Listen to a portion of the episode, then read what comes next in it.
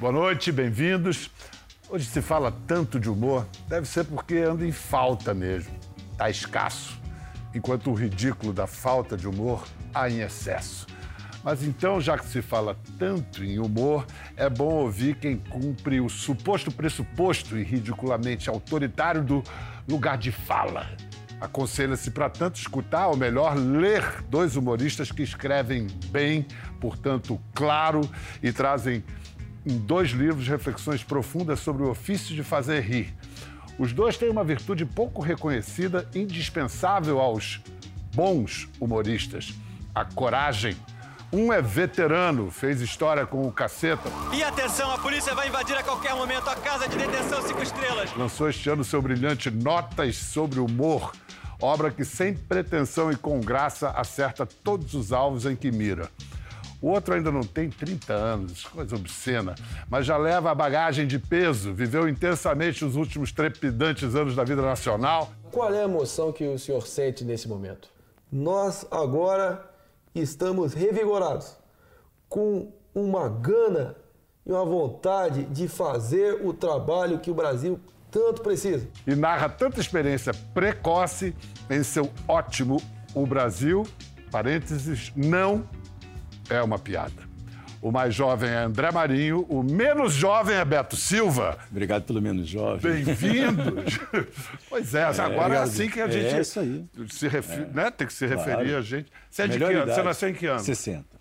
Eu sou de 58, É, então eu sou, sou, sou menos. Você é eu sou- menos, menos jovem. Eu sou menos, menos jovem. Escuta, falar em jovem, quais as virtudes que você enxerga no humor do André Beto? Cara, ele é impressionante como imitador, né? É impressionante. E eu admiro muito esses caras que imitam todo mundo, que eu não consigo, não sei, e acho sensacional. E, e a nova geração é importante, né? E o terno é uma beleza. O cara é impressionante.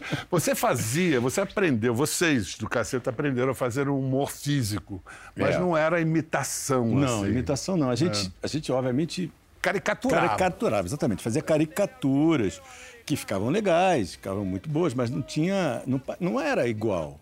Fazia um Lula parecido. Eu já expliquei, mais de 100 vezes, essa parada toda. Esse rolo danado. Esse perrengue que nunca se acaba. O- tem um, o- acho que o clássico é o Devagar Franco do, do, do, do Reinaldo, que o Reinaldo fez, que não tinha nada a ver com, com, com o Itamar Franco, mas era muito divertido, muito engraçado. E ainda tinha a Tartaruga Flecha, que era o seu bichinho de estimação. E atenção, neste momento o presidente está saindo de uma importante reunião com técnicos da Receita. Surpresa! Eu trouxe uma receita federal. Agora é muito simples vocês fazerem. Você pega um pouquinho de farinha assim, um pouquinho de queijo, um pouquinho de ovo, assim, vocês fazem essas bolinhas assim que fica uma gostosura. Então, esse tipo de caricatura é o que a gente fazia, não imitação. Ele faz imitação mesmo. Ele, é o ca- ele parece. Ele é mais, mais igual do que o real. Ele, exatamente, inclusive já foi usado para enganar as pessoas. Olha, aqui é o presidente falando e era esse cara. Cadê a parte que eu combinei de botar um pau de arara na Praça das Três Poderes e dar de chibata no lombo do Alexandre de Moraes? Assim não vai dar. Mas já que tu me salvou aí, você, você está acreditado junto ao meu governo aí. E quando tu quiser, tu só pode me ligar aí que eu te recebo aí com os meus cupichos aí que vão estar prontos aí para botar um tapete vermelho para você aí, tá ok? André, você nasceu em 94. Nós estávamos ganhando Tetra juntos na Meu Carinhoso filho nasceu em Gatos. 94, que me Você deixou... vê? Nasceu- Pai, filho, um mês depois santo. Olha aí. Escuta, então você, não é, você era muito menino no grande momento do caceta. Qual é a sua compreensão sobre o que esses caras fizeram na história do humor brasileiro? Ah, na- pelo menos na minha conta, Bial, é, precursores, referências ali do humor destemido, que não tinha nenhuma é, consideração maior em ficar pisando em ovos, que é uma sensação que a gente é, Eles vê. gostavam de pisar em ovos. já Pisaram nos ovos de meia dúzia de gente aí. É verdade, é verdade. Mas é, sempre foram minhas referências, sem dúvida, enquanto primeiro ponto de referência como sátira política. E eu, eu notar o poder é, corrosivo que a risada tem e você instigar é, esse tipo de crítica aos poderosos de ocasião. Presidente, e a seca? Seca onde? Tá tudo verdinho. É seca no Nordeste, presidente. Ah, bom. Minha mangueira não chega até lá. Assim não pode. Assim não dá. Acho que isso é, é imprescindível na nossa sociedade você ir penetrando esse olhar intransigente dessas tribos ideológicas, políticas, nesse Brasil que a gente vê fanboy, fã-clube de, de, políticos subindo nos tamancos é, quando qualquer crítica é lançada ao político que eles idolatram, mas é, eles foram precursores, sem dúvida, a, a minha primeira referência. Eles faziam essa, esse humor com a macro política, mas também muito com a micropolítica, quer dizer, com o nosso, o, o nosso dia, ridículo dia, de, de, de cada dia, né? E, e, mas não tinha isso que você citou, não tinha essa, esse fanatismo político no não, Brasil. Não tinha. As pessoas defenderem o político é. que elas amam até a, é. fim. A gente nunca tomou posição nenhuma, né? Mesmo, até, mesmo internamente, cada um. Como tinham vários times, né? Eu sou Fluminense, sou da Flamengo, Cláudio Flamengo, Botafogo, Hélio, etc. Mas é, na política é igual. Votava, sim, em partidos dif diferentes. Mas na hora do programa, era contra todo mundo. É isso. Contra a oposição, contra quem está no poder, ah, contra é... quem está. O humor é do contra. Isso é, é isso mandamento é de ouro do humor. O humor né? é contestação, é subversivo e as pessoas que tentam afinar ali as cordas do seu próprio humor para poder soar de alguma forma é, melífluo e agradável para o seu político de ocasião e para a sua tribo, eu acho que está ferindo exatamente a missão principal do humor, que o é Beto, contestação. É, o Beto tem uma expressão para isso, humor TRE. Né? É, humor TRE. É, quando, que é o seguinte, o humor TRE é quando o, o, o cara faz um texto, uma piada, que caberia perfeitamente num programa do TRE político, tem alguma coisa errada. Esse é o que eu chamo de humor TRE. Não pode fazer isso. Eu falei no início da coragem imprescindível aos humoristas. Mas os riscos que os humoristas correm têm ficado elevados nos últimos tempos. Você pode tomar um tapa, você pode ser cancelado, ó, oh, horror. Pode até ser fuzilado né, por terroristas. Você acha que está mais perigoso agora do que sempre foi? É, eu acho que a situação ficou um pouco complicada, mas acho que sempre foi perigoso, né? Sempre foi perigoso. A gente tem que lembrar que na ditadura era super perigoso fazer humor no Brasil. Teve gente que foi presa, teve gente que foi teve cancelada de uma forma muito pior. Então, é, o humor pode ser perigoso sempre. E pelo fato do humor ser iconoclasta, ele acaba atingindo pessoas e acaba é, tendo esses riscos. Né? O humor tem risco. Escuta, você já sofreu algum castigo maior por uma piada?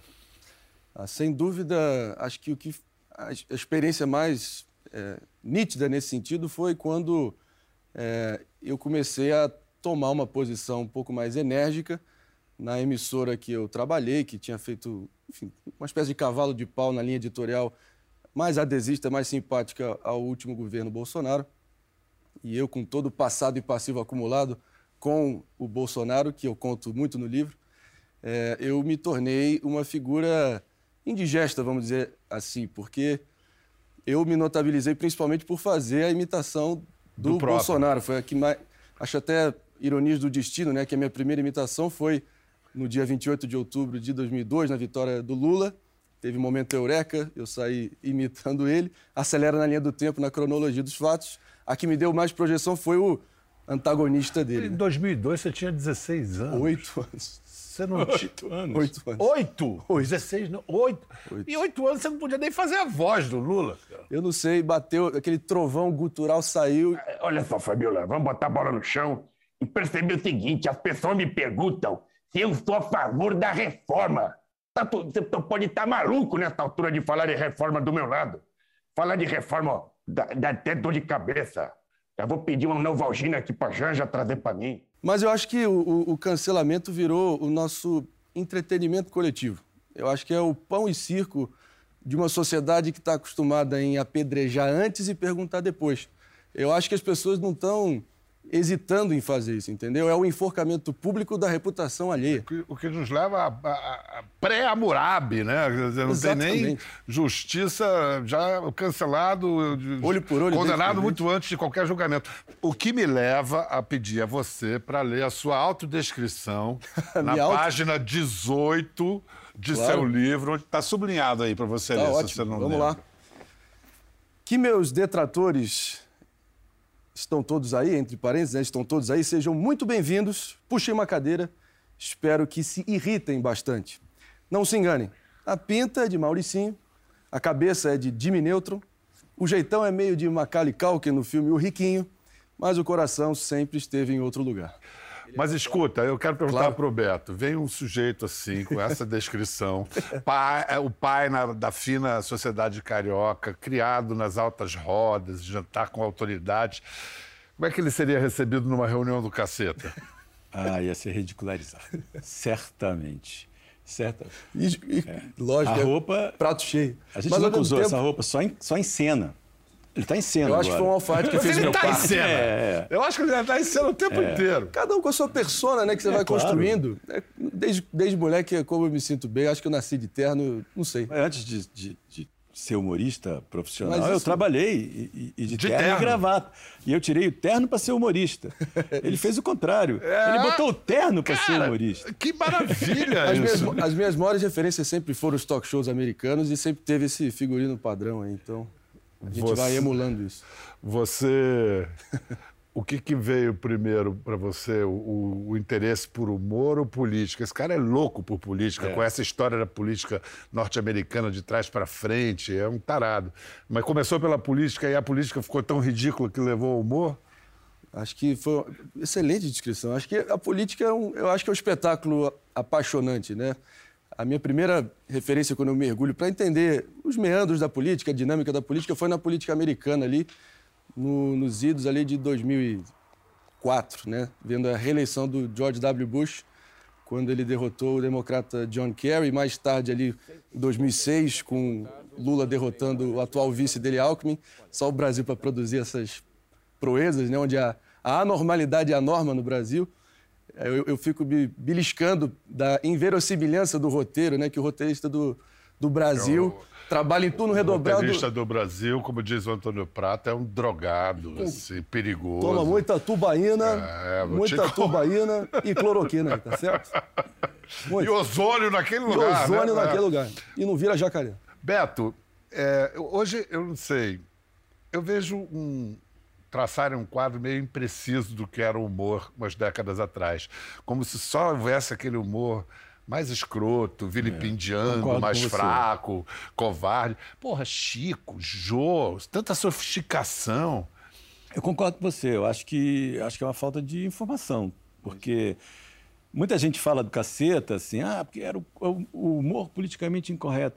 Ninguém, depois da novela, ficava vendo caceta e falava assim, ah, eu quero ver o humor politicamente incorreto do caceta. Não, não existia isso. Eu quero ver as sátiras das novelas, eu quero ver o Tabajara. o Tabajara humor muito popular. Muito popular. faziam- A Você gente conseguiu Tem uma fazer um geração humor que veio popular. depois de vocês que fez um humor muito legal, mas nunca conseguiu ser tão popular. Talvez porque a gente gostava muito de falar de assuntos que o, que, que o brasileiro gosta. né? É, Novela, futebol. novela e, e a vida do dia a dia do, do- do- do brasileiro. O que foi que aconteceu? O caso é grave. Correu o fio da meia.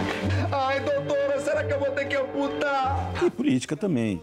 Mas também não era. Política não era uma coisa que tinha muito. Só quando acontecia alguma coisa diferente. Que no Brasil, para acontecer coisa diferente, né, é quase todo dia, mas. Agora, Tudo bem. agora. É, na época também. né? O Brasil sempre foi difícil, sempre foi complicado. O ministro desbocado Derciro Gomes disse que todo brasileiro que paga ágil é otário. Otário só não, rapaz. O brasileiro é maior mané. O senhor não tá exagerando? Que mané exagerando, rapaz? Esse pessoal não é de nada, é uma cambada de pastel, são os bunda mole, pô. Mudando de assunto, e a inflação? A inflação, pô. A inflação é uma vagabunda, pistoleira, safada. O senhor é muito esquentadinho, hein? Esquentadinha é a mãe, esquentadinha é a mãe. Ih, poderoso. Mas você. E outra coisa é a seguinte: politicamente correto não é de ontem. Eu me Não. lembro do primeiro show de vocês. O primeiro, no Jazzmania. O Jazz Mania, em 1988, já falava disso. Já, falava soava o disso. politicamente É. correto. Eu Acho que vai ao encontro é, dessa discussão, que se você for na gênese do termo politicamente correto, remonta pra, ali na Revolução Russa de 17, onde esse, esse termo começa a ser aventado. Ali também na Alemanha nazista dos anos 30, que basicamente era o termo que representava a adesão estrita à linha oficial do partidão e quem ousasse mover uma vírgula contra era ceifado. Eu fiz essa né? pesquisa também, você É, está com o dever feito. E tem também Mas uma é. menção na Suprema Corte Americana no século XIX, se não me engano, também a questão do, do- Mas acho que o do é politicamente esse, né? correto, antes do soviético. Mas no nosso show, é, a gente já fez alguns quadros falando do politicamente correto. Não era nenhuma novidade, era uma, uma brincadeira com, os, com as marchinhas carnavalescas é, que a gente transportava para uma, uma letra politicamente correta. Né? Então era, olha a cabeleira do Zezé, será que ele é? Será que ele... Era, olha a cabeleira do Zezé, se ele for é uma questão dele, ninguém tem nada a ver com isso. Quer dizer, a rima foi para casa do cacete, não tem rima. né? É, é verdade. Ou outras. E, e tinha uns três ou quatro músicas. Esse era o, era o quadro. Mas não tinha a dimensão que tomou depois. Acelerando a linha do tempo, essa histeria politicamente correta como um todo acabou produzindo uma, A woke- uma, a uma woke geração culture, a cultura de woke. estúpidos morais. Você sente que eh, a indignação que eles afetam é sempre muito fingida, é, de palanque. Você sente que tem sempre um cálculo político por trás para sinalizar virtude para os seus pares e ter esse senso de pertencimento. Então, eu acho que perdeu a linha. E, de novo, não significa que, eu tô, que isso que eu acabei de descrever é um salvo-conduto para você ser escroto. Eu acho que a gente tem que ter uma, uma discussão mais ampla na sociedade para delimitar É, os não. limites. E se você quer- E a tem lei é outro lado também, né? Diga. Eu concordo com isso, mas tem o outro lado. Porque, são duas bolhas, na verdade. Uma contra a outra, uma brigando contra a outra. Uma do politicamente correto, que você colocou aí, e uma do que quer muito contrariar isso. Então. Que vive disso. e Vive disso. Elas vivem uma da outra, É, muitas total. vezes. entendeu? Bem colocado. E aí ele quer contrariar de qualquer maneira. E aí vai também num, num exagero, às vezes, que passa É. famoso limite, que é uma discussão complicadíssima, etc, etc. Mas É. tem limites já na lei codificado. Racismo, uma, É, uma chaga exato. abjeta. Não, cê- já está na lei, Você é quer crime. forçar a ponto. barra para usar outro termo em vez de limite, você vai arcar com as consequências. É isso, vai vai dar ruim. É isso. né? É, se o, se o tem- cara quer fazer. A liberdade de expressão é fundamental. Fundamental para o humor, para a democracia. Para pra tudo. É.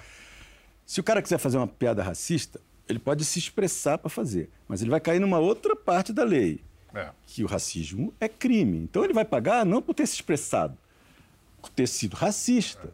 E aí ele que arque com as consequências, né?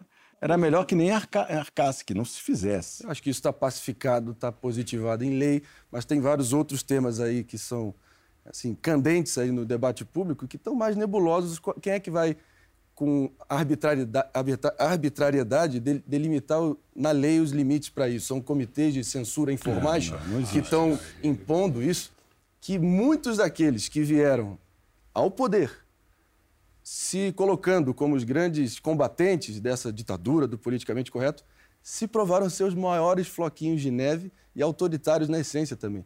O que eu vi de bolsonaristas subindo nos tamancos e pedindo a minha cabeça quando eu ousei começar a ter uma postura mais enérgica em expor eh, as incoerências, os erros do governo Bolsonaro, não está escrito. E então, na minha opinião, ficou a lição que é um dos movimentos mais farisaicos dos últimos tempos na política, né? Olha só, para você ter uma ideia do mundo que esses caras apareceram, em 1990 foi o primeiro trabalho do Caceta É, na TV Globo. E aí eles foram cobrir o carnaval e não podia falar uma palavra. Eu falei com ele disso.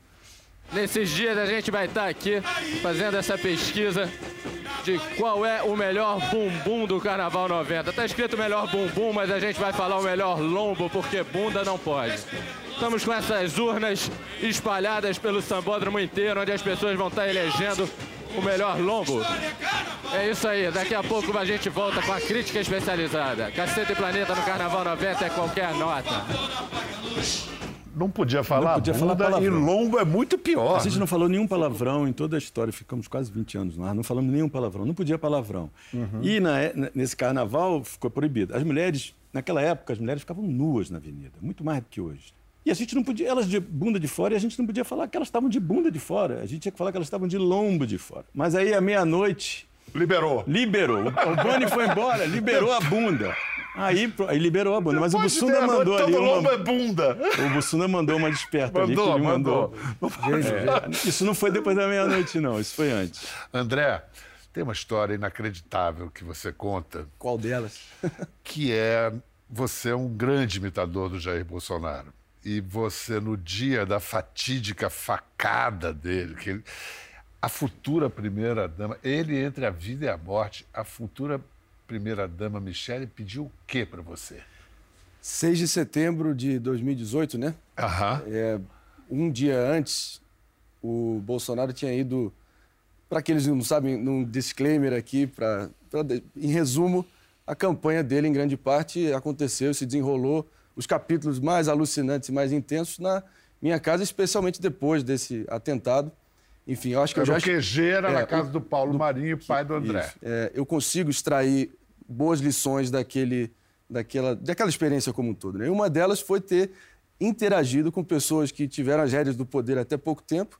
E uma delas, a Michelle Bolsonaro, nossa ex-primeira-dama, estava lá começando a tomar é, conhecimento e também do grau de gravidade da extensão do dano da facada ali em Juiz de Fora. E eu fui incumbido com aquela tarefa ingrata de ser o portador das más notícias e chegar para ela e dar o papo do que estava acontecendo. E a gente começou a ver aquele burburinho todo, as redes sociais em polvorosa, uma desinformação total, morreu, não morreu, foi premeditado, não foi. E ela ali, ainda talvez não tendo noção exatamente do que tinha acontecido e o grau da- do, do- do problema, né? Ela, eu, eu juro aqui, sob o nome da minha família e da, da saúde do- dos meus pais e irmãos, que em determinado momento ela pega na minha mão, ela estende a mão assim, aperta forte e fala: Vai, fala comigo com a voz dele, vai, fala. Aí eu fiquei. Óbvio que você. Foi um momento forte para os dois, para dizer o mínimo, mas foi inusitado para também dizer o mínimo, para ser generoso aqui. E óbvio que eu peguei na mão dela e falei: Vamos confiar em Deus aí, Mi. Vai dar tudo certo aí, agora tá com Deus, porra. Vambora, porra.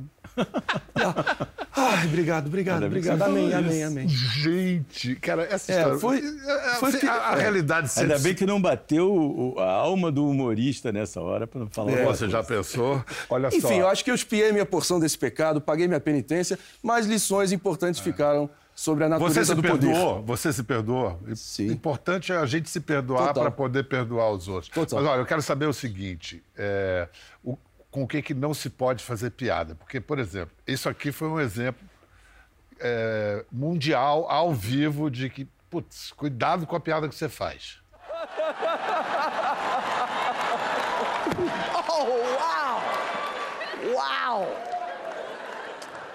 Will Smith just smacked the shit out of me. E aí, cara, qual foi a diferença de repercussão no Brasil e lá? Foi Esse cara tema- vive. Ele achou que. Assim, a gente estava tendo essa- exatamente essa discussão no, no Ah, camarim. vocês antes de estavam entrar. falando disso? Sim, É, sim. levantou A disso. impressão Você que achou ficou o quê? A partir de evidências anedóticas, tá? Não tem, não tem como provar que não teve uma pesquisa e tal, um acompanhamento das mídias sociais, mas a impressão que ficou para muita gente é que só no Brasil, ou para ser mais justo, vai no Twitter Brasil, que também é um recorte muito Aham. específico, ficou a impressão que o Brasil foi, entre os 190, 200 países, é, um dos únicos que se escandalizou mais e ficou justificando o ato do Will Smith. Ah, ficou Ao a favor do Will? eu sei que isso é uma generalização, não, é exatamente isso, talvez, não mas acha, ficou não? essa impressão. Mas eu não vi isso. Eu acho que ficou dividido. E o, o próprio se arrependeu amargamente, tudo bem que pela repercussão foi quase que unânime no país dele. É. A própria Jada Smith, a, a esposa dele, também pediu desculpas. 190 países, a própria academia condenou, mas não sei por que que os brasileiros acho. ficaram. Eu não acho que Não, é o seguinte, ficaram o que, mais- o, o que, Eu o que eu, eu- eu queria levantar com isso é o seguinte, os que, que é tabu em piada. Por exemplo, durante muitos anos, parece que levou 30 anos, 40 anos para um americano ousar fazer uma piada sobre o assassinato do Kennedy. É. Tem um exemplo, tem uma história boa sobre isso, que é a história do Tussum, né? Que é, que é uma história que corre nos Estados Unidos. Logo depois do, do atentado das Torres Gêmeas, duas semanas depois, um humorista estava fazendo um stand-up, eu não me lembro o nome dele. E ele fez uma piadinha que se referia às torres. Tipo, ah, peguei um avião, não lembro exatamente qual a piada. Peguei um avião para vir para cá, estava na Califórnia, peguei para vir para cá na Califórnia, mas ele teve que dar uma paradinha no Empire State antes. Aí alguém gritou na plateia, too soon, too soon, né? muito, muito cedo, muito cedo para fazer essa piada. Acabou de acontecer. Aí o que, que o cara fez? Ele começou a contar outra piada. E a piada que ele começou a contar era uma piada seguinte, ele falou, era uma piada que, que contava a história de uma família que foi num agente de talentos e, come, e, e falou, qual é o seu número? Aí, aí o número deles era sexo desenfreado. Aí começou o pai a pegar a mãe, a mãe e o filho. Uma loucura, ele contando horas essa piada. Só sexo, sexo, sexo, sexo. E a plateia começou a rir. Começou a rir dessa piada que era pornográfica. E aí depois teve uma discussão enorme sobre essa situação, sim. Por que, que você pode contar uma piada pornográfica as pessoas riem e você não pode contar a piada das Torres Gêmeas? Essa é uma discussão complicada. Teve até um documentário sobre essa história do, do desse, desse, desse cara. É uma discussão complicadíssima. Vem cá, agora o, o, o Caceta conseguiu o prodígio de ser cancelado pós-mortem. Ah, e foi por culpa dele, sempre dele. Cadê? Levantei despedido, senador, agradeci a presença, até porque o que não é oficial, é para mim, é, não existe.